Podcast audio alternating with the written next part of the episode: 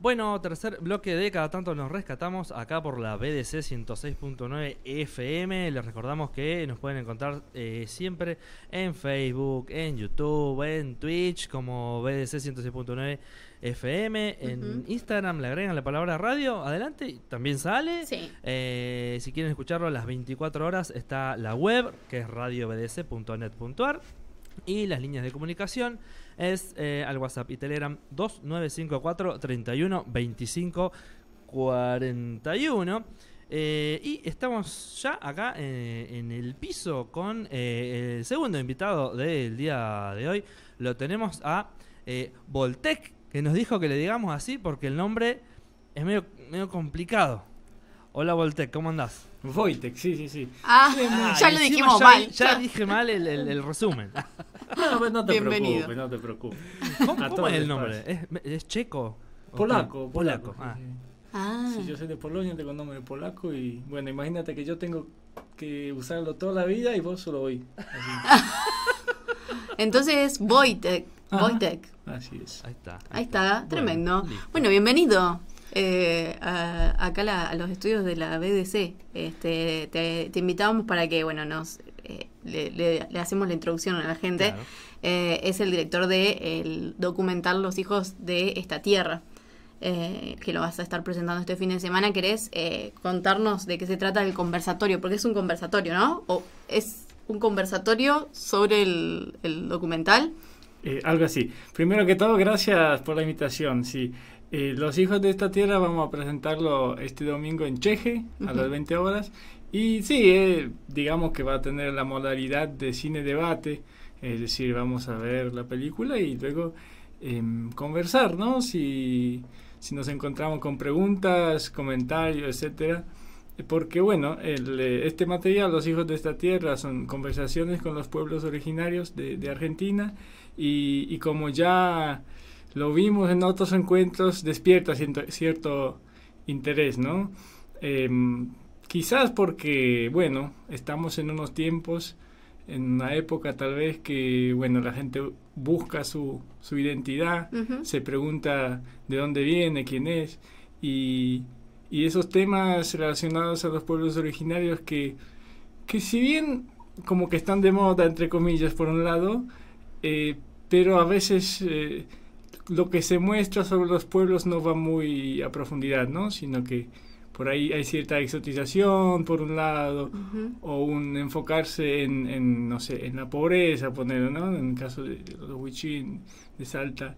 Eh, pero bueno, pero no se va muy al fondo, pues si son pobres, pero ¿por qué son pobres?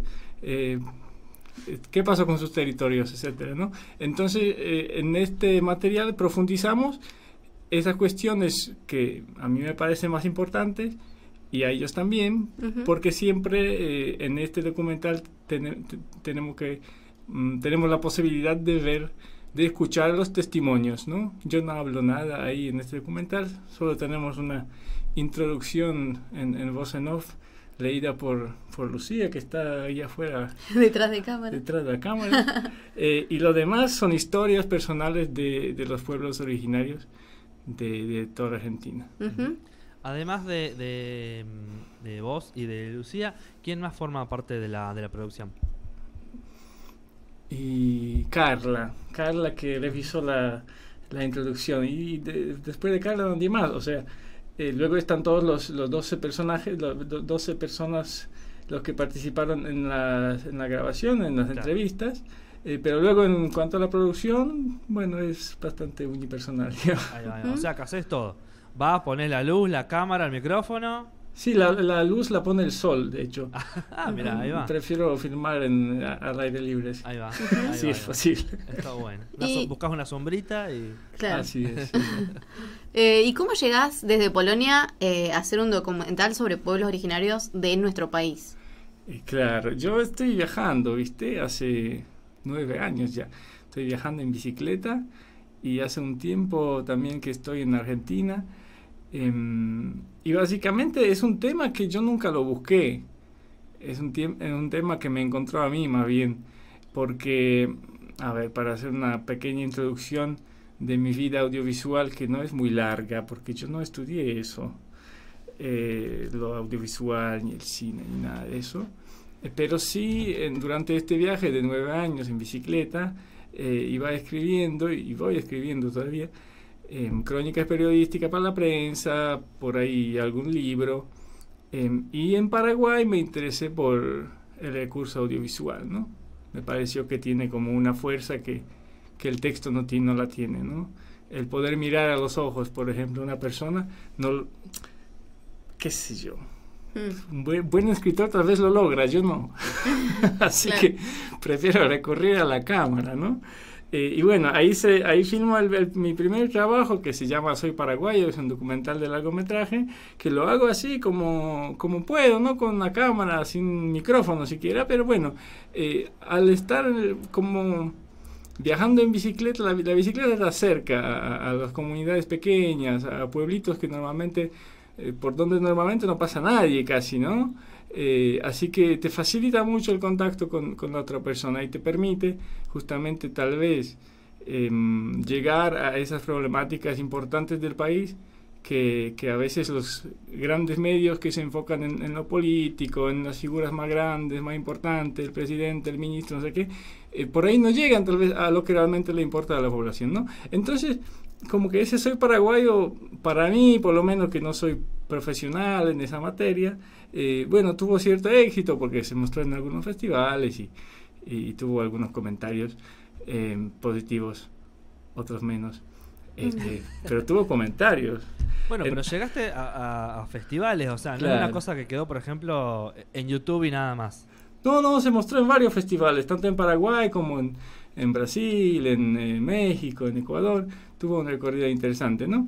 Así que bueno, eso me animó a seguir, ¿no? Y cuando llegué a Argentina se me ocurre eh, investigar más en detalle el tema de, la identidad, eh, que ya hoy mencionamos una vez, de, identidad en relación con migraciones y con, con, viajes, ¿no? Porque el tema migración y el tema viaje se liga mucho, está ligado muy fuertemente a la historia argentina y la realidad, ¿no?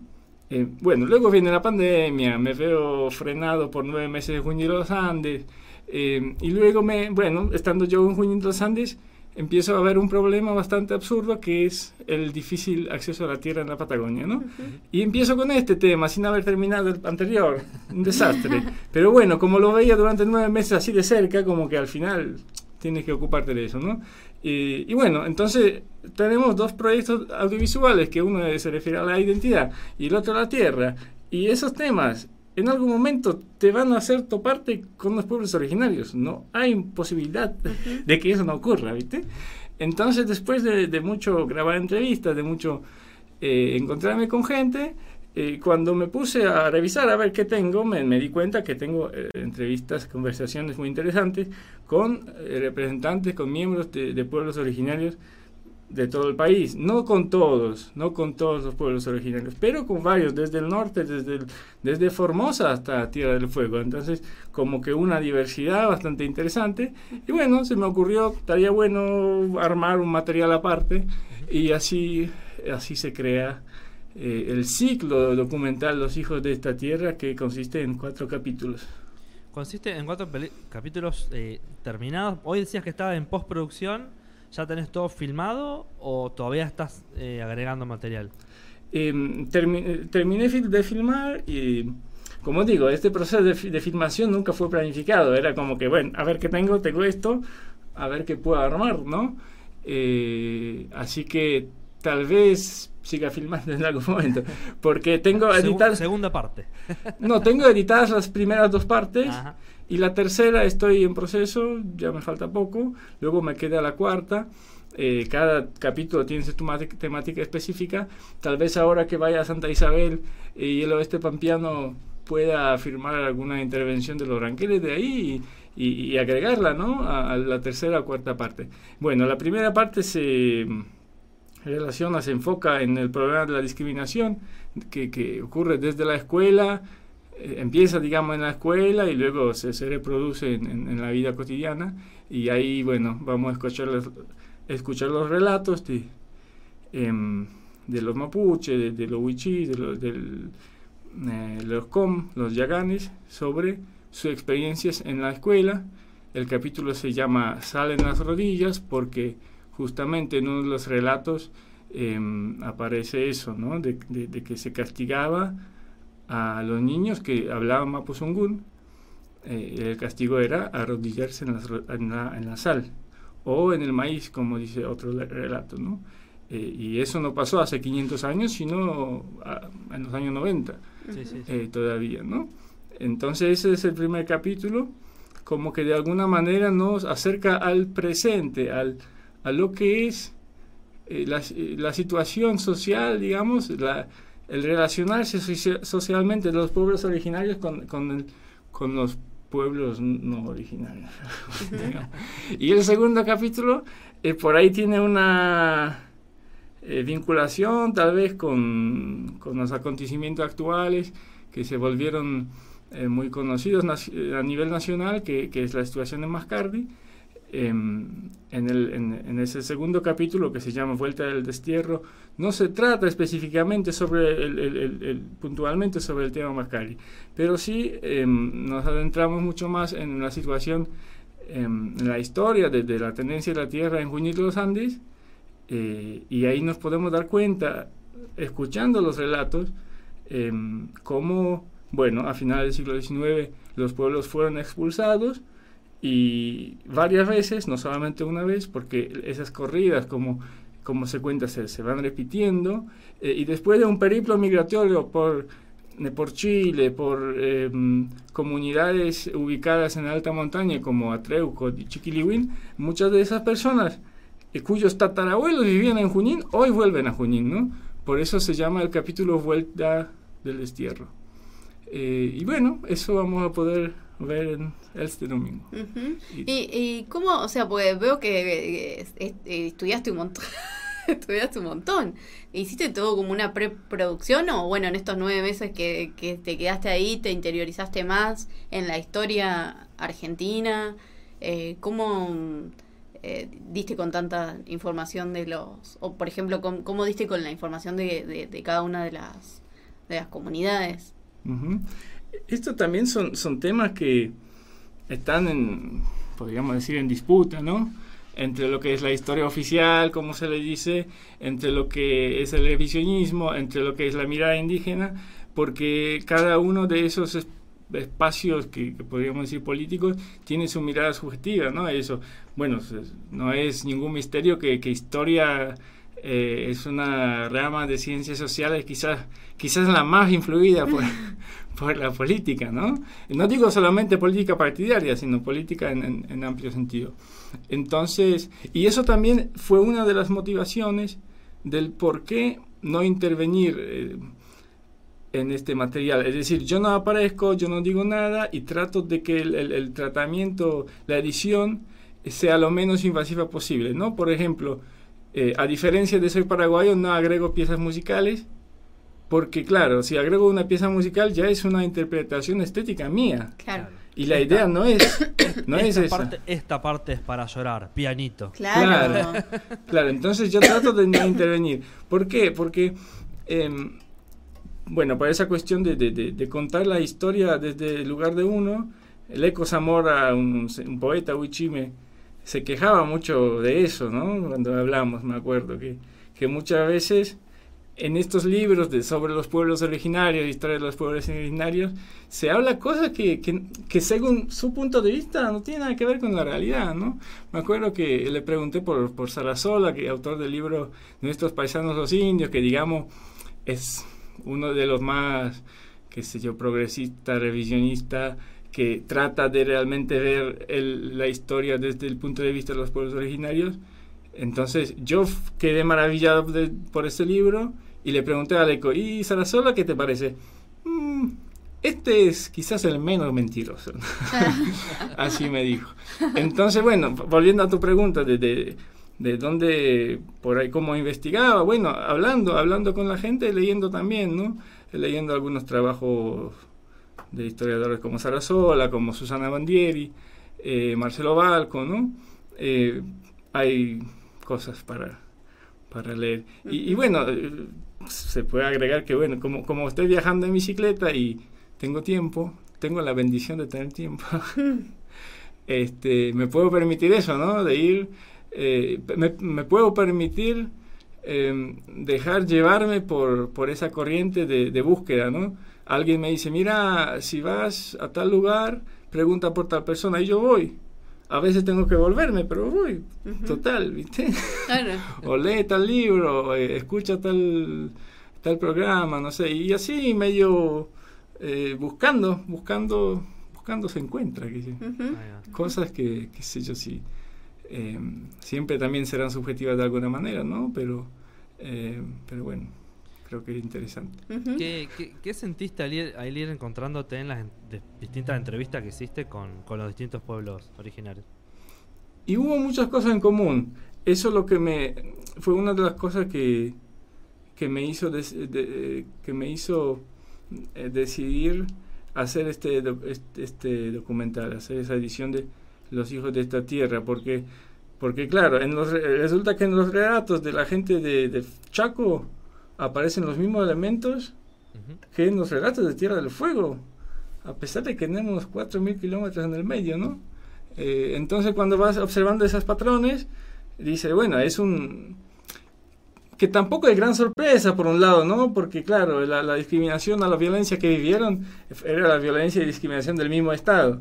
Eh, pero llama la atención, llama la atención eh, las cosas en común que, se encuentran, ¿no? Y bueno, y luego hay muchos elementos por ahí llamativos y, em, por ejemplo, a mí siempre me, una de las cosas más, más, lindas que, por ahí encontraba era esa determinación, de, el, saber de dónde soy, ¿no? Em, el apego a, la, a, las raíces y, y, esa tranquilidad de saber dónde, dónde son, ¿no? Que, que por ahí muchos de, lo, de quienes buscamos o que quienes no estamos seguros no tenemos esa tranquilidad de decir de dónde soy, ¿no? O quién soy. Luego está ese tema, todo ese tema de, de, cómo identificar, si te identificas como argentino o no, que, que muchos dicen de manera tajante que, que, no, que nada que ver, ¿no? Eh, que por ahí para muchos puede resultar chocante, eh, pero es lógico, ¿no? Como, como, como dice... Estaban desde antes. No, pero también como, como dice, por ejemplo, Leco Zamora, eso va a ser para la cuarta parte. La cuarta va a ser buenísima. este, dice, claro, porque están hablando de Argentina, que un país lindo, un país generoso, no sé qué, pero nosotros lo que nos tocó a nosotros, de esa gente que venía con, bandera azul, azul y blanca, era violencia, era robo, era maltrato. Entonces, ¿cómo ahora nosotros nos vamos a identificar con esa bandera? ¿Viste? Eso lo dicen también, o sea, dentro del... Claro, eso, eso está... Eh, eh, eh, esto lo, dejo... Sí, sí, sí, sí, sí, lo dejo para el cuarto capítulo. Ah. Y luego también, hablando de eso, de, de, lo que son conflictos por la tierra, ¿no? también dejándolo para el cuarto capítulo, pero ya adelanto, ya que hablamos de, de las sensaciones, de lo que me quedó por ahí grabado de esas conversaciones, ¿no? Em, cuando conversé con Olga Buenayuen, que también es de Junín de los Andes, Junín tiene una presencia muy fuerte en este documental, que no es casual. Eh, bueno, Olga dice que frente a, lo que es la violencia del Estado, del ejército, todo esto, ella dice, pero la tierra es más fuerte. Eh, la Pachamama, la tierra, ¿viste? No, si, si la tierra decide destruirnos, no, no tendremos ni, ni tiempo pedir perdón. Y lo dice con una tranquilidad, con una seguridad. Y es que así, no sé, vives al, pie del volcán Lanín, si al volcán Lanín hoy se le ocurre estallar. No va a tener tiempo ni, ni pedir perdón, dice ella, ¿no? Como que relacionando también con todo el daño que estamos haciéndole al medio ambiente. Bueno, se, se, ve, se ve mucho eso, digamos, con, con la gente que, está luchando por, por, el, por el medio ambiente y sobre todo con los trabajadores de, de la tierra, los trabajadores rurales, como la gente que ha venido varias veces acá de, la, de la UTT, que también tienen ese reclamo sobre, sobre la tierra, ¿no? Y sobre usarla de una forma que no sea hacer la mierda, sino vivir con. Eh, bueno, Voltec, eh, ya para ir cerrando, ¿querés recordar eh, cuándo vas a proyectar, dónde vas a proyectar esto. Y me queda la duda de si el domingo eh, lo eh, van a proyectar los primeros capítulos, si esos capítulos después van a quedar en YouTube, ¿cómo va a ser la cosa? Sí. Este, sí, este domingo, el 13 de noviembre, a las 20 horas, en Multiespacio Cheje, Irigoyen 560, si, si, bien me acuerdo. Vamos a proyectar los dos primeros capítulos, vamos a conversar eh, sobre ellos y sí, también se podrá verlos en, en, en internet. ¿sí? Uh -huh. Esos dos, esos dos primeros. Esos Después dos los primeros otros dos. Todavía no están, pero bueno, eh, invito a seguir esperando, ¿no? Claro. ¿Tenés eh, algún contacto?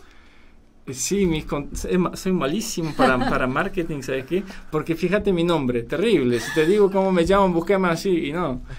Eh, luego tengo en Instagram, que por ahí eh, le tengo que cambiar el nombre también porque es muy largo. El Instagram se relaciona a uno de esos proyectos no terminados, que es ¿Por qué el argentino viaja? Ajá. Así se me puede encontrar en Instagram o Facebook. ¿Por qué el argentino viaja?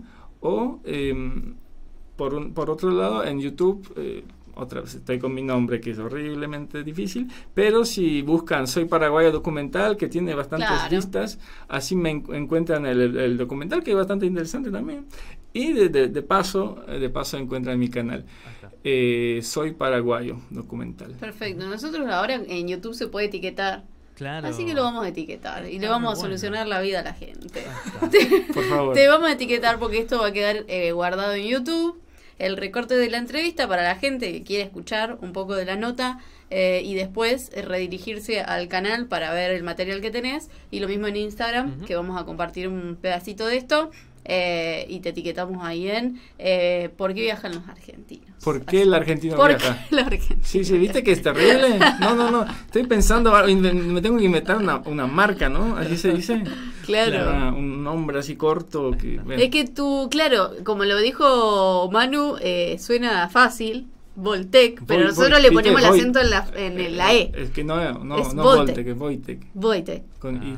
Ah, ¿Viste? No, claro. horrible, horrible. Tengo que inventarme un nombre diferente. Encima, claro, únicamente que le escribas Voitec con la I.